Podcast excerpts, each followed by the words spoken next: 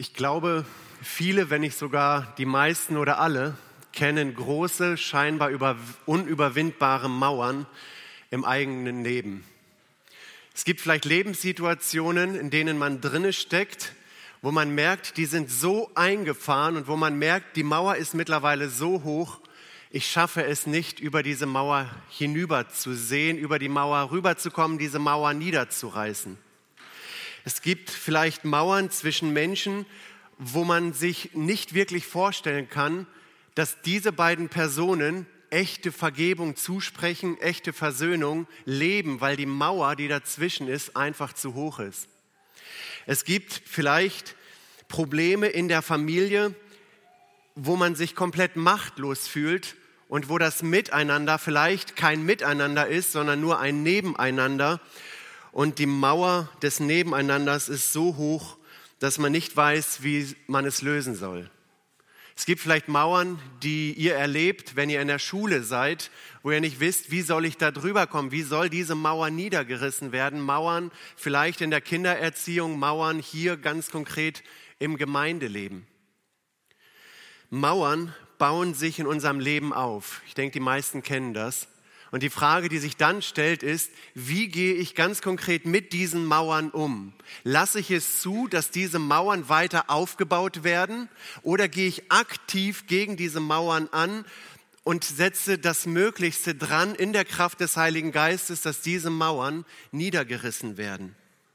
Was tue ich mit Mauern in meinem Herzen? Was tue ich mit Unmöglichkeiten, denen ich immer und immer wieder begegne? Und wie kann ich ein siegreiches Leben leben, trotz der Mauern in meinem Leben? Ihr seht das Predigtthema eingeblendet. Siegreich leben, Mauern niederreißen. Ja, über diesen Gedanken möchte ich mit uns nachdenken. Ich möchte mit uns weiter im Buch Josua gehen ähm, und wir finden da so viele Prinzipien über ein siegreiches Leben. Ja, ganz kurz zur Erinnerung, das Volk war in der Sklaverei in Ägypten, ja, im Bild gesprochen, sie waren in einem Leben in der Sünde, sie wurden hinausgerettet, sie waren dann in der Wüste 40 Jahre im Unglauben unterwegs und dann erleben sie Gottes Eingreifen. Sie erleben, wie Gott sie wieder ganz konkret mit hineinnimmt in seinen wunderbaren Plan. Sie bereiten sich vor, sie erleben, wie der Jordan stillsteht, wie sie rübergehen können. Dort in Gilgal angekommen, bauen sie Gedenksteine auf, damit sie sich immer erinnern, Gott ist gut, Gott ist groß, Gott geht mit und erneuern zugleich auch den Bund. Die Beschneidung wird wieder eingeführt, ähm, der Bund mit Gott wird erneuert und jetzt sind sie in Gilgal vor Jericho. Ich habe drei Verse übersprungen, die werde ich vielleicht das nächste, übernächste Mal dann auch als Predigt nehmen, wo Josua dann eine ganz konkrete Begegnung mit Gott hat, mit dem Befehlshaber Gottes und wo die, und da sehen wir, wie diese Begegnung für ihn fundamental wichtig war für all das, über das wir auch jetzt nachdenken. Wenn wir über Mauern in unserem Leben sprechen, dann brauchen wir zunächst eine ganz persönliche Begegnung mit unserem Herrn Jesus Christus. Und aus dieser Begegnung heraus ist es dann möglich, weiterzugehen. Den ersten Gedanken, der mir wichtig geworden ist, habe ich überschrieben, Mauern im Leben erkennen. Ja, das sehen wir in den ersten zehn Versen. Mauern im Leben erkennen. Ich lese uns den ersten Vers, wo es in Josua 6 heißt, wegen der Israeliten hatte Jericho alle Tore geschlossen und fest verriegelt. Niemand konnte mehr heraus und hinein. Jericho haben wir sicherlich schon gehört, wie kann man sich diese Stadt Jericho eigentlich vorstellen? Wie groß war sie? Vielleicht einige Hintergrundinformationen, um auch dann den Text besser zu verstehen. Die Stadt Jericho war eigentlich eine relativ kleine Stadt. Ausgrabungen haben ergeben, man geht so aus zwischen drei bis 400 Meter in der Länge und in der Breite. Also ähm, drei bis vier Hektar, eine sehr kompakte Stadt, wo aber innerhalb dieser Stadtmauern unglaublich viel Leben war. Also alles, was eine Stadt hatte, hatte auch Jericho, unglaublich dicht besiedelt. Man geht, äh, ich glaube, die von Ai geht man aus, dass circa 12.000 Leute gelebt haben. Jerich, und es war eine recht kleine Stadt. Wir wissen nicht, wie groß Jericho war, aber auf jeden Fall unglaublich viele Menschen, die in Jericho gelebt haben. Ähm, Handwerksbetriebe, religiöse, kulturelle Stätten, wo der Glaube ausgeübt wurden. Also alles das, was eine Stadt hat. Und wenn man sich dann die Stadt Jericho angeschaut hat, war, glaube ich, das Beeindruckendste die Stadtmauern dieser Stadt. Ja, auch Ausgrabungen haben eben auch ergeben, dass Jericho eigentlich zwei Stadtmauern hatte. Es gab eine äußere Stadtmauer, die circa zwei Meter breit war, davon geht man aus, und ähm, acht Meter hoch. Und dann einen, einen Abstand von circa fünf Metern, wo sich dann eine zweite Mauer findet, die eine Höhe von drei bis vier Metern in etwa gehabt hat. Also ein gutes Verteidigungssystem. Es lag strategisch sehr gut, wenn man nach Jerusalem wollte oder auch ins Hügelland. Da lag Jericho sehr gut. Und jetzt haben wir mitbekommen, die das Buch Josua kennen, äh, Josua hat schon zuvor Kundschafter in diese Stadt geschickt. Sie haben geschaut, wie groß ist diese Stadt, wie stark ist diese Stadt. Sie haben mitbekommen, dass eine Stadt, die total verängstigt ist, weil sie eine gewisse Erkenntnis, einen Grad von Erkenntnis über Gott hat, wie mächtig und groß Gott ist. Ähm, und jetzt stehen diese 600.000 Mann in etwa, plus Frauen, plus Kinder, jenseits, oder jenseits des Jordans, in der Nähe von Jericho und wie geht man jetzt mit dieser Situation um? Und egal, wie gut die Stadt auch befestigt war, was völlig klar ist, das Volk Israel war zahlenmäßig bei weitem überlegen. Also da hätte Jericho nicht im Ansatz eine Chance, rein zahlenmäßig gesehen. Und trotzdem ist die Herausforderung hier so groß. Und ich finde die Situation hier so spannend. Also direkt die drei Verse davor hat Josua die Begegnung mit Gott. Und jetzt als ob dieser Dialog weitergeht, finden wir dann in Vers 2, da sprach der Herr zu Josua, siehe, ich habe Jericho, seinen König und seine tüchtigen Krieger in deine Hand gegeben. Ich glaube, wir kennen diese Verse. Diese Zusage haben wir in Kapitel 1 und immer wieder äh, im Buch Josua, dass Gott etwas versprochen hat, ihnen bereits gegeben zu haben. Und ich glaube, Josua hat vielleicht diese Frage ganz konkret bewegt. Ich danke dir, Gott, dass du uns diese Stadt gegeben hast und ich kenne die Theorie, aber wie sieht es jetzt ganz praktisch aus? Da sind doch die Menschen von Jericho, die sind da, wir sind hier. Wie hast du sie uns gegeben? Es ist nicht greifbar, wir sind ja noch gar nicht drin. Wie sieht es praktisch aus? Und dann nimmt Gott Josua in diesen ungewöhnlichen Plan mit hinein. Ich lese die Verse drei bis fünf. Sechs Tage lang sollt ihr jeden Tag einmal mit allen bewaffneten Männern um die Stadt herumziehen. Sieben Priester sollen mit einem Schofarhorn vor der Bundeslade hergehen. Am siebten Tag sollt ihr siebenmal um die Stadt herumziehen, wobei die Priester den Schofar blasen sollen. Wenn dann der langgezogene Ton des Schofar dröhnt, soll das ganze Volk ein lautes Kriegsgeschrei anstimmen. In diesem Moment wird die Mauer in sich zusammenstürzen und jeder von der, soll von der Stelle aus, wo er sich gerade befindet, in die Stadt eindringen. Josua ist Befehlshaber. Als Befehlshaber bekommt er jetzt diesen wirklich sehr, sehr ungewöhnlichen Auftrag von Gott. Und wie soll er jetzt mit diesem Auftrag umgehen? Und ich habe mir die Frage gestellt, wie würde ich damit umgehen, wenn ich die Verantwortung für ein ganzes Volk habe und auch für das ganze Militär habe? Es steht so viel auf dem Spiel. Menschlich gesehen würde jeder Befehlshaber, jeder Offizier mit den Leuten, die das Know-how haben, ähm, ja, sich zusammentun, beraten, ähm, und überlegen, wie machen wir das? Teilen wir die Armee in verschiedene Teile auf? Machen wir einen, einen Angriff in der Nacht? Sollen wir Katapulte, Schießanlagen aufbauen, um die Mauern zu überwinden? Äh, sollen wir vielleicht in der Nacht den Angriff planen? Sollen wir vielleicht brennende Pfeile in die Stadt schießen? Was machen wir? Wie gehen wir militärisch vor? Etwas Erfahrung hatte er ja schon, der Josua. Der hat ja gegen die Amalekiter gekämpft, wurde da von Gott gebraucht. Ähm, aber was will Gott von ihm?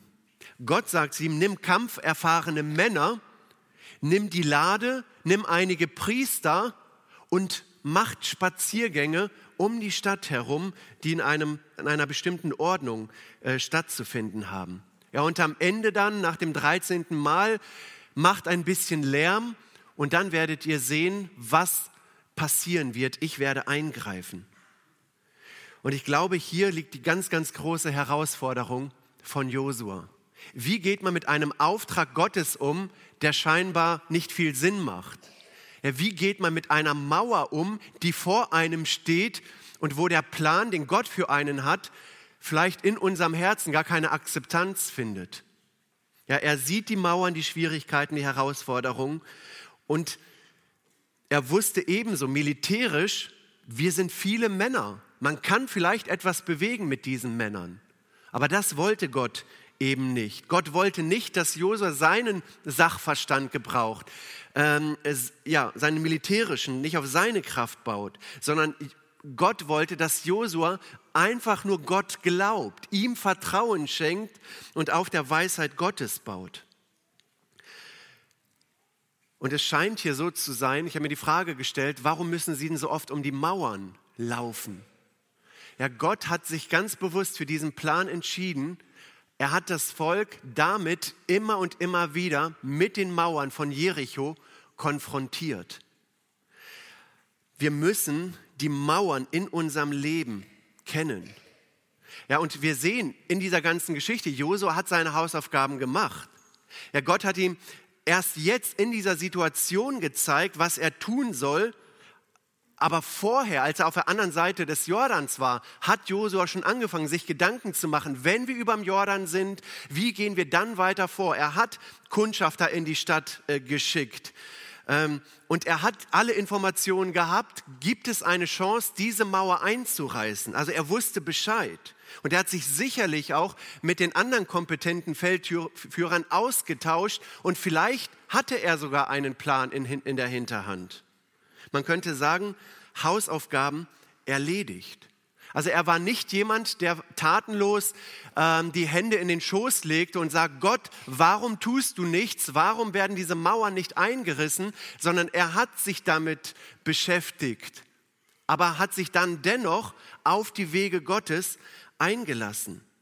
Und Gott gibt ihm hier diese überraschenden Anweisungen. Wir sehen dann in Vers 6, äh, wo es heißt, Josua rief die Priester zu sich und befahl ihnen, nehmt die Bundeslade Jahwes auf eure Schultern. Sieben von euch sollen mit je einem Schofarhorn vor ihr herziehen.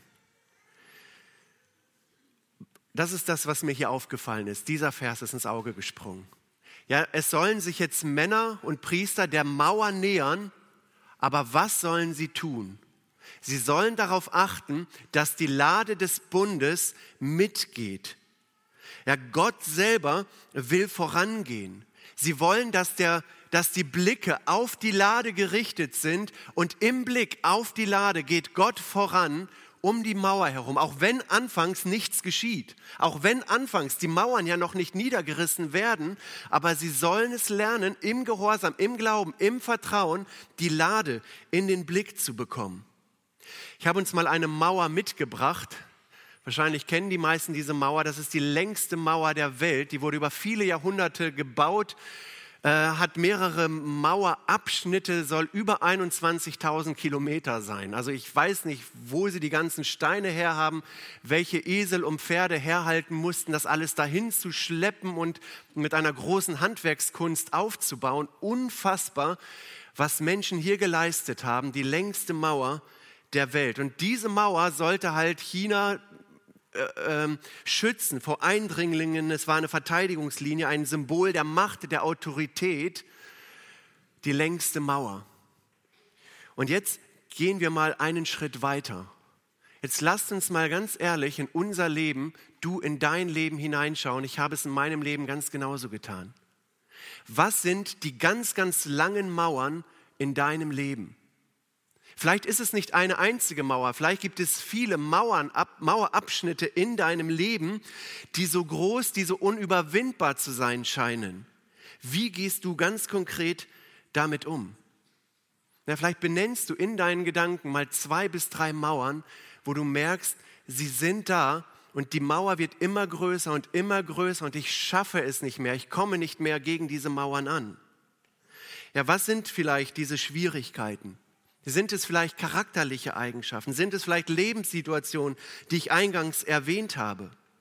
Ja, oft, glaube ich, finden wir in unserem Leben Mauern, die unterschiedlich hoch sind. Da gibt es vielleicht die super hohe Mauer, aber es gibt auch vielleicht die ganz, ganz kleine Mauer, wo ich im Moment noch rüberspringen kann, aber wo ich merke, da kommt immer wieder ein Stein dazu und die Mauer wächst, wächst, wächst.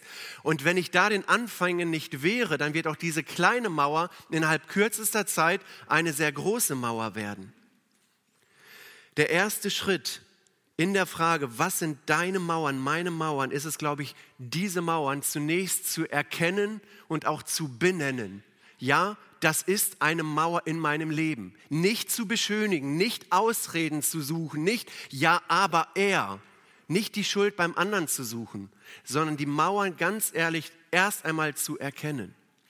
Und zwei Dinge, die fallen mir in dieser Situation auf. Das erste ist, sie haben die Verheißungen Gottes. Die Mauer ist da aber sie haben die Verheißung, Vers 2, ich habe Jericho samt seinem König und seinen Kriegsleuten in deine Hand gegeben.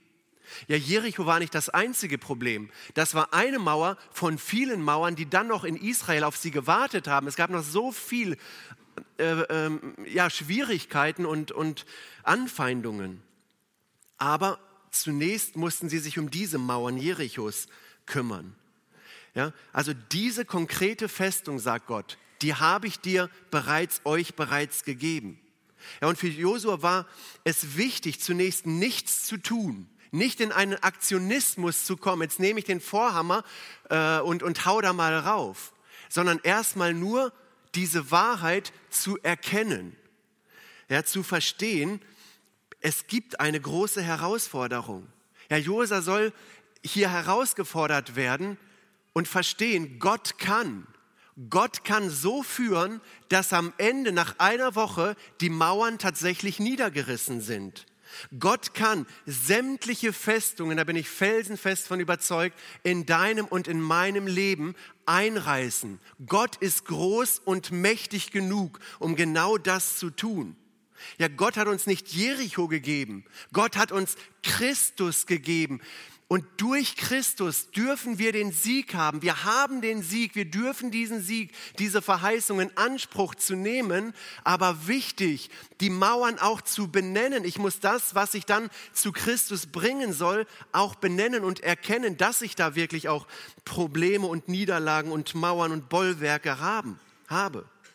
Ja, jede Festung, die eingerissen werden soll, äh, oder jedes Einreißen beginnt bei Christus ja nicht in einer Aktion, sondern in einem Nachdenken darüber, was hat das Evangelium von Jesus Christus, der Tod und die Auferstehung, ganz konkret mit dieser Mauer in meinem Leben zu tun.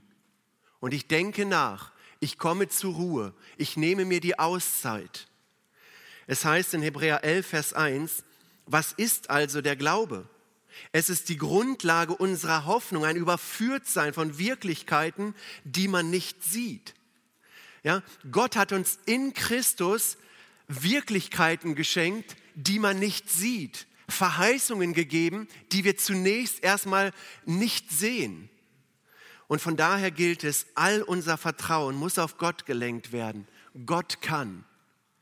Eine zweite Sache, die Bundeslade soll vorausgehen und den Weg weisen. Ja, wozu braucht es bei der Umkreisung einer Mauer eine Bundeslade? Es braucht sie nicht, Punkt, rein militärisch gesehen. Warum müssen die Priester davor hergehen und Lärm machen? Es braucht auch die Priester nicht.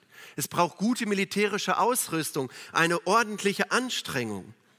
Nein, Gott wollte die Bundeslade. Er wollte dadurch symbolisch, steht sie dafür, dass das Volk von der Gegenwart Gottes umgeben war ja nicht alleine in den Kampf, sondern umgeben von der Gegenwart Gottes. Auch wir nicht alleine gegen deine Mauer, sondern mit Christus gegen deine Mauern. Und oft erleben wir genau das Gegenteil. Ja, da sind vielleicht diese Mauern und Festungen, ja, vielleicht in der Ehe, vielleicht Konflikte. Man begibt sich aufeinander zu, aber ehe man sich versieht, ist man wieder auf derselben Ebene, auf der man vielleicht schon 480 Mal war, wo man sich unverstanden fühlt, wo man sich verletzt, wo man merkt, es ist ein Teufelskreislauf, aus dem man einfach nicht mehr herauskommt. Ja, es braucht beides, die Verheißung Gottes und die Gegenwart Gottes. Und jetzt haben wir in den nächsten Versen ganz konkret das Einreißen, das Niederreißen der Mauern. Ja, also das, der Text geht so weiter, dass Josua jetzt das Volk mit in den Plan Gottes hineinnimmt. Er sagt ihnen genau das, was Gott ihm gesagt hat. Und dann sehen wir in der Umsetzung Folgendes, die Verse 11 bis 16 und 20. Und das ist auch der zweite Punkt, Mauern niederreißen. So zogen sie mit der Lade Jahwes einmal um die Stadt und kehrten anschließend in ihr Lager zurück, wo sie übernachteten.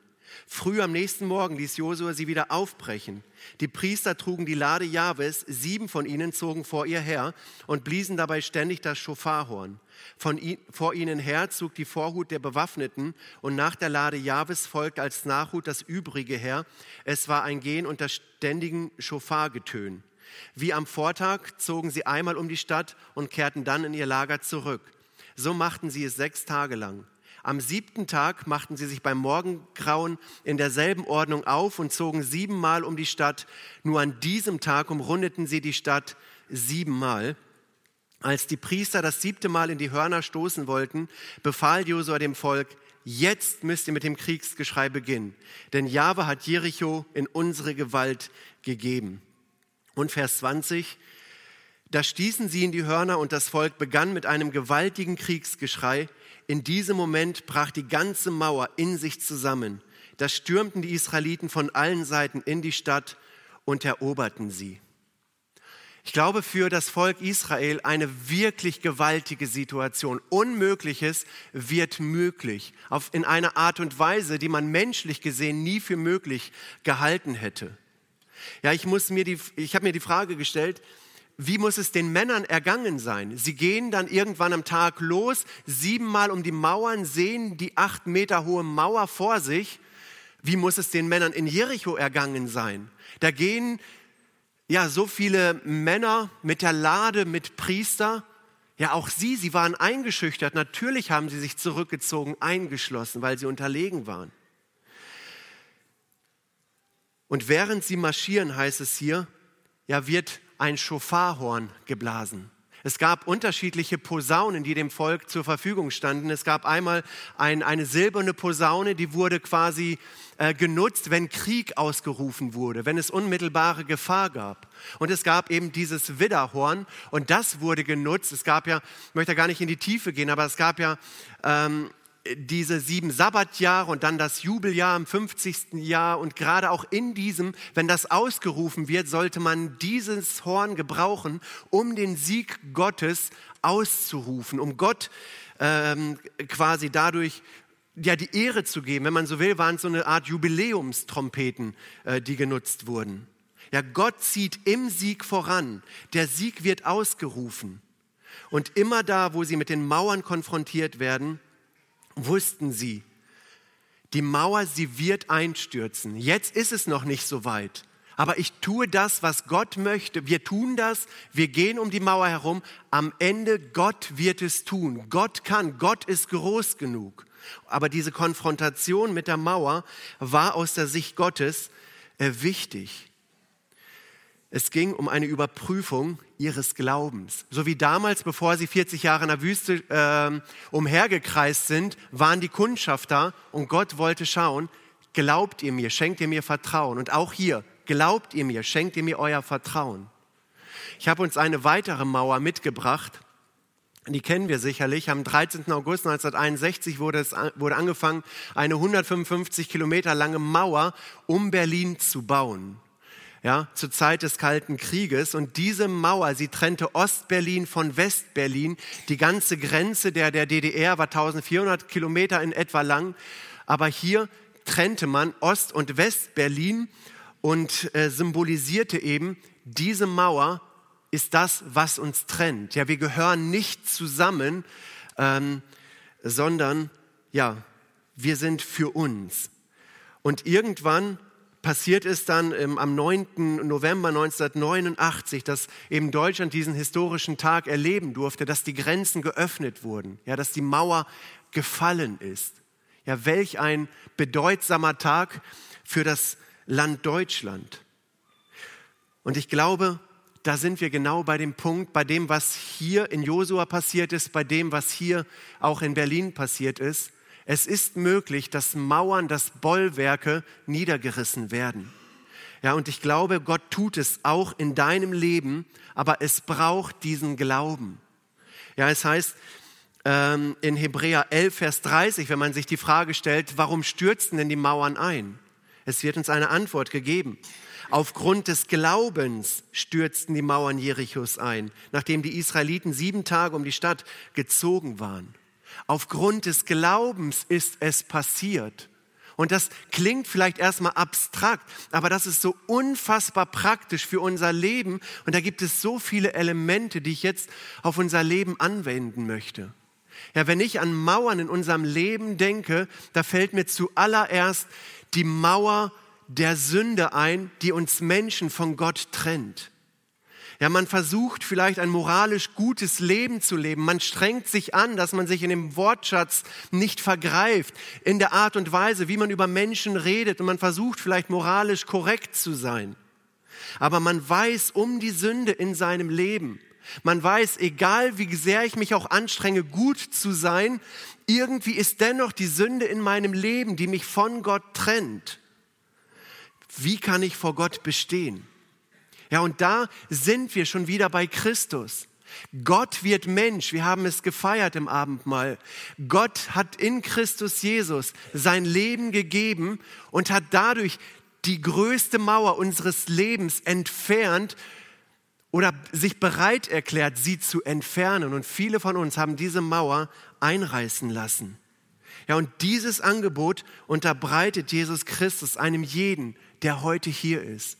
Es ist möglich, dass diese Mauer deines Lebens niedergerissen wird.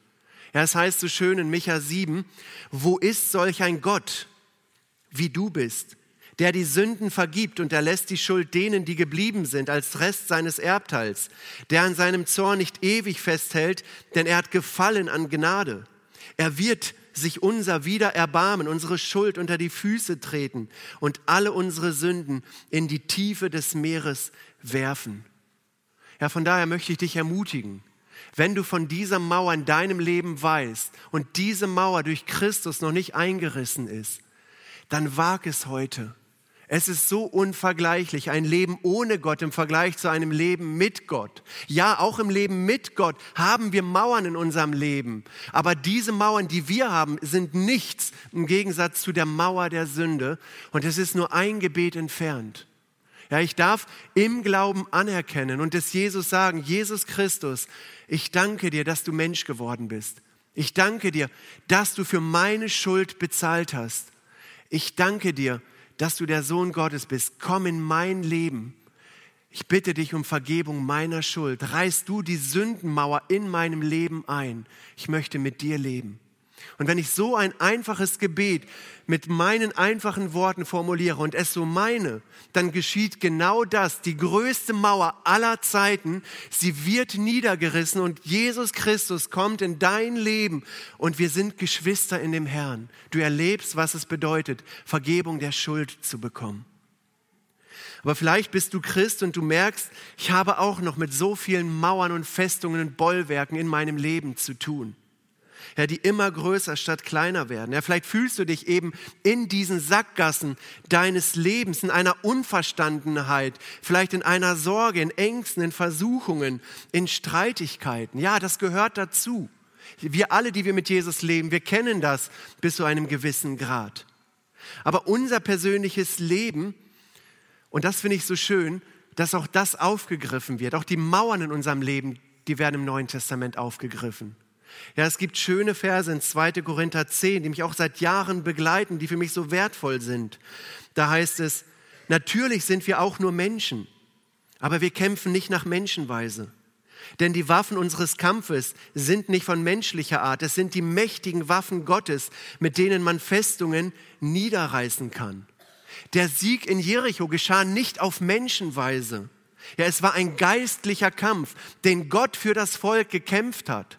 Und so auch in unserem Leben. Dein Leben als Christ ist ein geistlicher Kampf, wo es gilt, geistliche Waffen zu gebrauchen, um einen echten geistlichen Sieg einzufahren. Ja, wir haben es zu tun mit Anfechtungen, mit Versuchungen. Wir haben es zu tun mit Gedankengebäuden, die sich in unserem Inneren auftürmen. Und diese sind ebenfalls nicht von menschlicher Art. Das sind alles Mauern, die uns von Christus wegziehen wollen. Und wenn wir uns dann ohne Christus in den Kampf äh, begeben, dann werden wir scheitern. Wir werden es nicht schaffen, gegen diese Mauern zu bestehen. Punkt. Ausrufezeichen. Aber das ist eben das Schöne, die Lade des Bundes geht voraus. Christus hat den Sieg eingefahren. Wir dürfen auf der Seite des Siegers zu weiteren Siegen marschieren. Ja, Gott versorgt seine Kinder, wie es hier heißt, ja, mit mächtigen Waffen Gottes. Ja, was sind diese äh, äh, Waffen? Ja, sie sind so mächtig, dass man damit Festungen niederreißen kann. Ja, und das stellt Gott uns eben zur Verfügung. Die Waffen, die sind so groß, so mächtig, dass wenn ich diese Waffe gebrauche, dass dann am Ende tatsächlich jede Festung, jede Mauer niedergerissen werden kann. Aber es liegt an mir, ob ich bereit bin, diese Waffe wirklich auch zu nutzen. Es heißt in Vers 5, mit ihnen zerstören wir Gedankengebäude und jedes Bollwerk, das sich gegen die Erkenntnis Gottes erhebt. Wir nehmen jeden solcher Gedanken gefangen und unterstellen ihn Christus. Ja, es gibt so viele Festungen, so viele Bollwerke, Mauern in unserem Leben, die sich aufbauen, vielleicht einfach aufgrund einer Erfahrung. Vielleicht aufgrund einer Krankheit, aufgrund einer schweren Lebenssituation, in der ich mich befinde. Oder einfach aufgrund von Gedanken, die ich einfach nur denke, ohne zu wissen, ob diese Gedanken wirklich der Wahrheit entsprechen. Vielleicht gewisse Annahmen, gewisse Schlussfolgerungen, die für mich äh, plausibel erscheinen. Und da müssen wir konsequent sein. Ja, Israel wurde immer wieder mit den Mauern Jerichos konfrontiert, mit den Bollwerken, aber das Ziel war es, diese zu überwinden und so auch bei uns. Wir haben Gedankengebäude, wir haben Bollwerke, Festungen, Unmöglichkeiten. Und wenn diese jetzt niedergerissen werden, ich kann euch garantieren, es wird richtig wehtun. Es wird richtig wehtun, weil das die Schule Gottes ist, weil wir da mit, mit Ringen, mit Gebet, vielleicht mit Tränen hindurch müssen. Aber wenn wir uns auf den Weg begeben, dann wird die Mauer am Ende fallen. Punkt. Ist einfach so. Ja, vielleicht gibt es Mauern von gestörten Beziehungen. Ja, vielleicht gibt es mal eine schlechte Erfahrung, die du, die ich mit einer gewissen Person gemacht habe.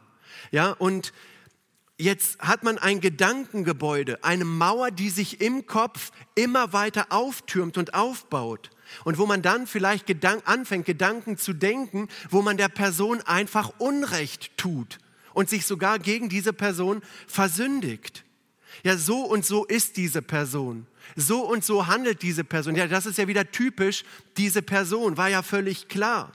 Und auf einmal sind die Gedanken über den Bruder, über die Schwester, über den Arbeitskollegen ja nicht von Segen erfüllt, sondern von Missgunst, von Negativität, von Argwohn. Ja, und diese Gedanken, sie müssen gefangen genommen werden. Sie dürfen nicht weiter Unwesen in meinem Kopf treiben, sondern ich darf sie unter den Gehorsam Christi, wie heißt es hier so schön, ähm, ich darf diese Gedanken Christus unterstellen. Und das ist meine ganz konkrete Aufgabe, das zu tun, Christus unterstellen. Wie?